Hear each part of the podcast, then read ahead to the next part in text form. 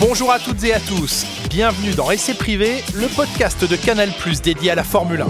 Pour ce nouvel épisode, je vous emmène avec moi dans le sud sur les traces du Grand Prix de France. Alors montez le volume et rendez-vous au premier virage.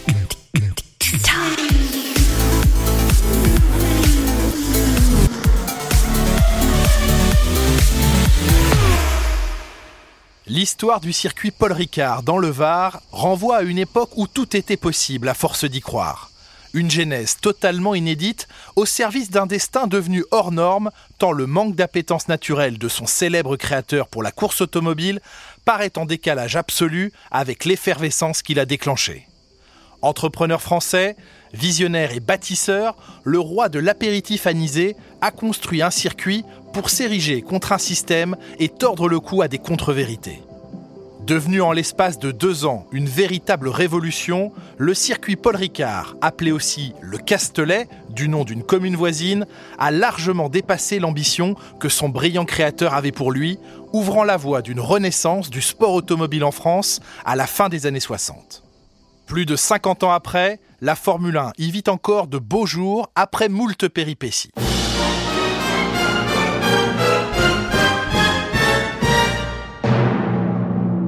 Né à Marseille le 9 juillet 1909, Paul Ricard grandit dans une famille de négociants en vin. Petit, il accompagne les tournées parentales, traçant naturellement sa voie. Lui aussi travaillera dans les spiritueux. En 1928, il fait la découverte d'un breuvage anisé appelé pastis.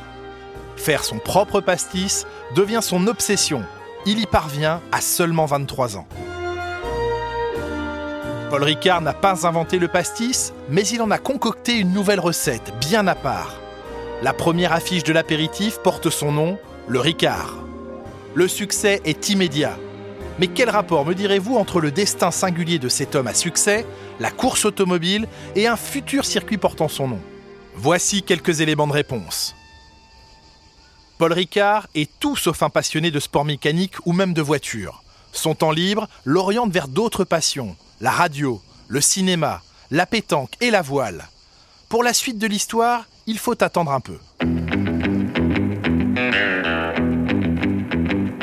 Paul Ricard prend subitement sa retraite en 1968, laissant à ses descendants une entreprise florissante, il se consacre corps et âme à son immense plateau aride sur les hauteurs de Cuges qu'il a longtemps emprunté en livrant son pastis entre Marseille et Toulon. Il ne l'a jamais oublié et l'achète en 1960 pour construire d'abord un aérodrome, puis pour y installer une verrerie pour les artistes. L'ambition devient tout autre quand il décide d'y construire un circuit automobile, même s'il ne compte pas y attirer la F1 pour promouvoir son entreprise. Alcool et automobile ne font d'ailleurs pas bon ménage, la publicité sur les voitures de course y étant interdite. Non, la motivation est ailleurs, tellement insolite par rapport à l'onde de choc qu'elle va engendrer. Paul Ricard s'érige facilement face à ce qui l'agace. Ce n'est un secret pour personne qu'il goûte peu l'administration, la bureaucratie et la politique, et que rien ni personne ne peut l'empêcher de tout faire pour prouver qu'il a raison. Il déteste par exemple entendre que la mortalité routière est due à l'alcool. Pour lui, elle trouve sa source dans des infrastructures routières dépassées. La modernité est la solution d'avenir. Puisqu'il semble le seul à le penser, il veut et va le démontrer. L'idée lui vient de créer une route rapide et sûre, un projet qui se heurte aux ponts et chaussées locaux. Alors, sa route sera un circuit fermé. Cela tombe bien, Paul Ricard a déjà l'endroit précis pour construire son autodrome. Pour ce faire, il s'entoure des meilleurs experts, notamment les meilleurs pilotes du moment, Jean-Pierre Beltoise, Henri Pescarolo ou encore Jean-Pierre Jabouille. Il fixe les grandes lignes, quitte à tenir tête aux pilotes, doutant de certains de ses choix. Pour lui, le sport automobile, ce sont les 24 heures du Mans ou les 500 miles d'Indianapolis. La vitesse y étant érigée en étendard, son circuit devra également la mettre en avant, associée à la sécurité qu'il entend promouvoir. Un double ADN qui définit toute la suite de cette aventure. Pour dépasser la barre des 300 km/h qu'il a fixée, il faut une longue ligne droite, sans chicane. Elle fera 1 km 8. La vitesse s'accompagne de la sécurité grâce à une piste large pour l'époque, 12 mètres, des dégagements, des bandes de sécurité et un système de signalisation unique prévenant le danger. La platitude du terrain empêche de créer un nouveau Spa-Francorchamps ou Nürburgring.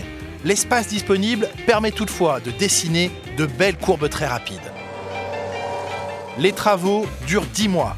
Quand ils sont achevés, une immense enseigne est installée sur le bâtiment principal. Le maître des lieux lui a donné son nom, comme à son pastis, le circuit Paul Ricard est né. Tous les regards se tournent désormais vers ce nouveau tracé varois qui en un rien de temps va changer tout le paysage français et bluffer l'Europe comme le reste du monde. À peine inauguré le 18 avril 1970, le circuit accueille dans la foulée les voitures 2 litres et les F2. Paul Ricard s'assure personnellement de chouchouter les pilotes, il les accueille comme des rois. La chaleur varoise, la proximité de la Méditerranée et la charmante station balnéaire de Bandol que les pilotes choisissent pour passer les fins d'après-midi et les soirées finissent de conquérir les cœurs. Jackie Stewart, grand champion de F1, découvre le Paul Ricard et jure ne plus vouloir courir sur d'autres circuits en France. Le Grand Prix de France 1971 a ainsi lieu dans le Var sur son nouveau tracé moderne et en avance sur son temps. Au commentaire de l'ORTF, Stéphane Collaro. Les 25 premières minutes de course et c'est parti C'est parti, vous voyez que comme d'habitude en Formule 1, ça se confile un petit peu dans tous les sens. On franchit allègrement la ligne de décélération et c'est apparemment Jackie Stewart qui a été le plus vite en action. Cette année-là, le champion du monde est à nouveau l'Écossais Jackie Stewart, déjà titré en 1969. Et il ne laisse à personne d'autre le soin de dominer ce premier Grand Prix de France sur le circuit du Paul Ricard. Voilà de Jackie Stewart. Nous restons dans le même cadrage. Pole position, victoire et meilleur tour en course pour le pilote Tyrrell. Son équipier, troisième, l'accompagne sur le podium pour la première fois de sa carrière. Il s'appelle François Sever. La jeunesse a trouvé avec le Paul Ricard un terrain pour s'exprimer. Il devient vite une terre de champions avec l'accueil de formules de promotion et une école de pilotage implantée en 1972. Il y a l'aspect symbolique de la, presque de la mission que vous avez. C'est l'école de pilotage, vous savez qu'il n'y en a qu'un qui est pris à la fin. C'est que le fait de... Si le vainqueur, il a une, une bourse de pilotage, il peut euh, continuer dans ce sport automobile. Les autres, il n'y a rien. En 1979, il y a jusqu'à 7 pilotes français sur les grilles de départ, un record. Et justement, au Grand Prix de France 1980, Jacques Lafitte signe la pole position, la première d'un Français au Paul Ricard. Il faut attendre deux ans pour entendre la Marseillaise au Castellet. La victoire se transforme en triomphe absolu. Arnoux l'emporte devant Prost, c'est un doublé Renault, suivi de Pironi et Tambay, alors sur Ferrari. Quatre Français aux quatre premières places, du jamais. Et pour couronner le tout, Patrick Tambay, flashé à 346 km/h en pleine ligne droite, bat un nouveau record sur cette piste. L'année suivante, nouvelle victoire française, Alain Prost cette fois toujours sur Renault. En 1989, quand Prost remporte le Grand Prix pour la troisième fois, une autre performance française est à l'honneur. Champion de F3000, le jeune Jean Alési, natif d'Avignon, débute justement sa carrière en F1. Première course et déjà une quatrième place.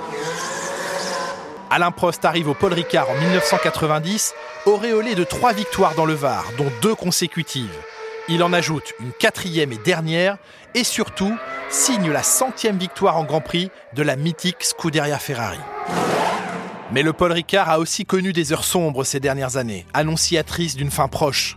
1986 est une année tragique. Accident mortel du brillant Elio De Angelis en essai privé. Sortie de route accidentelle en marge du Grand Prix du patron de l'écurie Williams, Frank Williams. Il en sortira tétraplégique. Le circuit commence à vieillir et Paul Ricard envisage déjà la perte de la F1 pour son bébé, que va accélérer un jeu d'échecs politique au plus haut sommet de l'État français. Le Paul Ricard perd la F1 en 1991, remplacé par le circuit de Nevers-Manicourt. L'autodidacte Paul Ricard n'aimait pas la politique, il est servi. À la manœuvre, le président de la République française, François Mitterrand, ami du patron de Ligier, Guy Ligier. C'est la dernière fois que ce Grand Prix aura lieu au Castellet. L'année prochaine, ce sera sur le nouveau tracé de Magnicourt, dans la Nièvre, une région chère à Guy Ligier, ami du président de la République, et aussi euh, à Pierre Bérégovoy, qui est maire de Nevers. Ce qui n'est pas du tout du goût du propriétaire du circuit du Castellet, qui porte d'ailleurs son nom, Paul Ricard. Le Conseil général nivernais s'empare du circuit de Manicourt et s'offre la F1. Paul Ricard, lui, ne décolère pas. Pour le faire, le circuit, j'ai payé et les impôts en plus. Tandis que l'autre, c'est les contribuables qui vont le payer? Oui, le circuit de Manicourt. Oui. C'est encore un scandale de plus pour la politique. Mais son histoire ne s'arrête pas là, bien au contraire. Les rebondissements ne vont pas manquer, de même que les belles histoires. Devenu une piste d'essai, le Paul Ricard continue de marquer le sport automobile. En 1992, malgré la perte de la F1, une Ligier est en piste au Paul Ricard, en essai privé. Dans la monoplace française apparaît le casque d'Éric Comas. Pendant deux jours, la JS37 avale les kilomètres et bat son propre record sur le petit circuit. Mais le pilote au volant est en fait Alain Prost.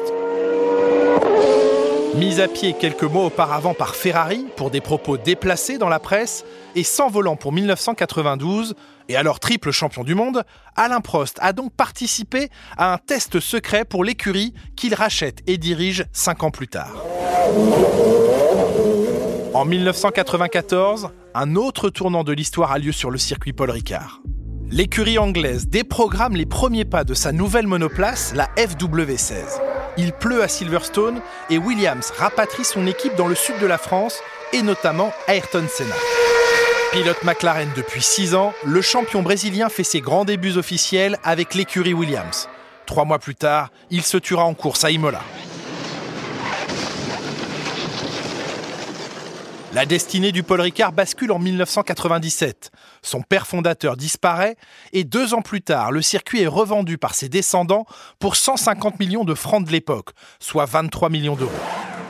Le nouveau propriétaire s'appelle Bernie Ecclestone, ni plus ni moins que le patron de la Formule 1. Ecclestone a une ambition nouvelle pour le Paul Ricard. Après 250 millions d'euros investis et deux ans de travaux, le circuit se transforme en HTTT, High Tech Test Track, une piste d'essai ultra moderne capable de proposer 167 combinaisons de pistes différentes, sans bac à gravier, mais avec des dégagements en asphalte et des stands modernes et connectés. Ecclestone dirige à la fois la F1 et un circuit dont il sait que le modèle économique pour accueillir à nouveau un Grand Prix n'est pas tenable. Il oriente alors le Paul Ricard en piste laboratoire. Bernie a vu juste. Dès la réouverture en mars 2001, le géant Toyota, qui a déjà annoncé son arrivée en F1 pour 2002, s'installe dans l'enceinte du circuit, développe une usine adjacente et en fait sa piste d'essai.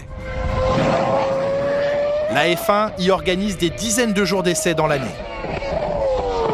Mais petit à petit, Toyota se lasse du Paul Ricard et de plus échoue en F1 dont elle se retirera bientôt.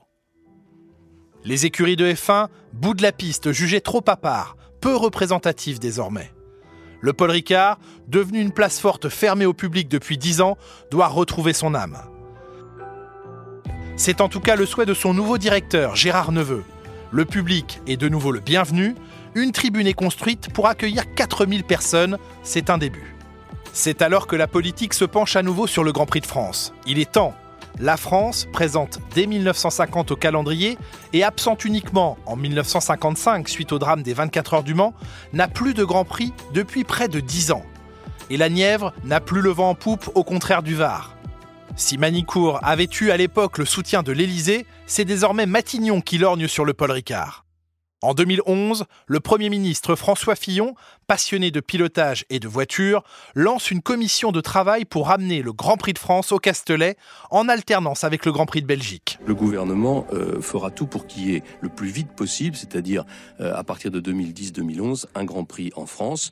On est en train de regarder sur quel circuit, est-ce qu'il faut en construire un nouveau, c'est probable, ça prendra sans doute un peu de temps. Le projet est à deux doigts d'aboutir, mais l'arrivée au pouvoir de François Hollande en 2012 stoppe tout. Heureusement, l'idée a parcouru trop de chemin pour être remisée au placard. Cinq ans plus tard, Christian Estrosi, alors président de la région Provence-Alpes-Côte d'Azur, réunit tous les responsables locaux et crée un groupement d'intérêt public. Les collectivités territoriales participent à l'élaboration du budget du Grand Prix à hauteur de 14 millions d'euros. Le 24 juin 2018, le départ d'un Grand Prix de France est de nouveau donné sur le circuit Paul Ricard. C'est le 1005e Grand Prix de l'histoire de la Formule 1. Alors une nouvelle fois, montez le volume et rendez-vous au premier virage.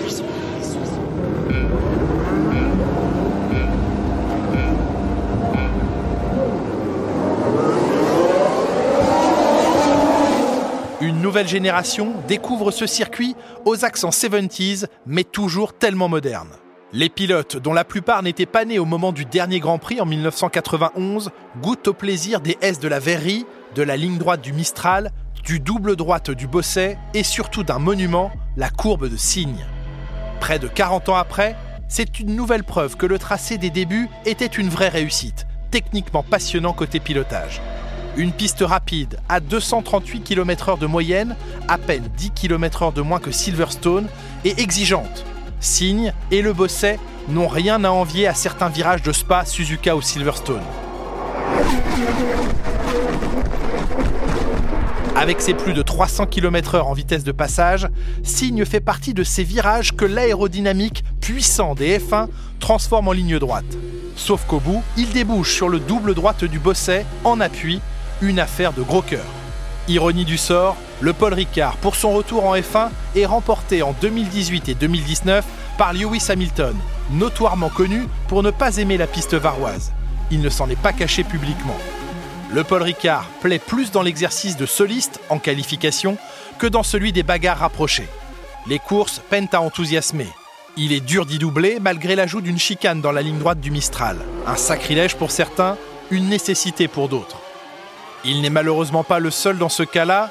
On lui pardonnera donc ses faiblesses, en attendant que la France y triomphe à nouveau un jour. Elle lui doit tellement. La route est encore longue, mais qui aurait pu croire, en 2020, que Pierre Gasly l'emporterait à Monza?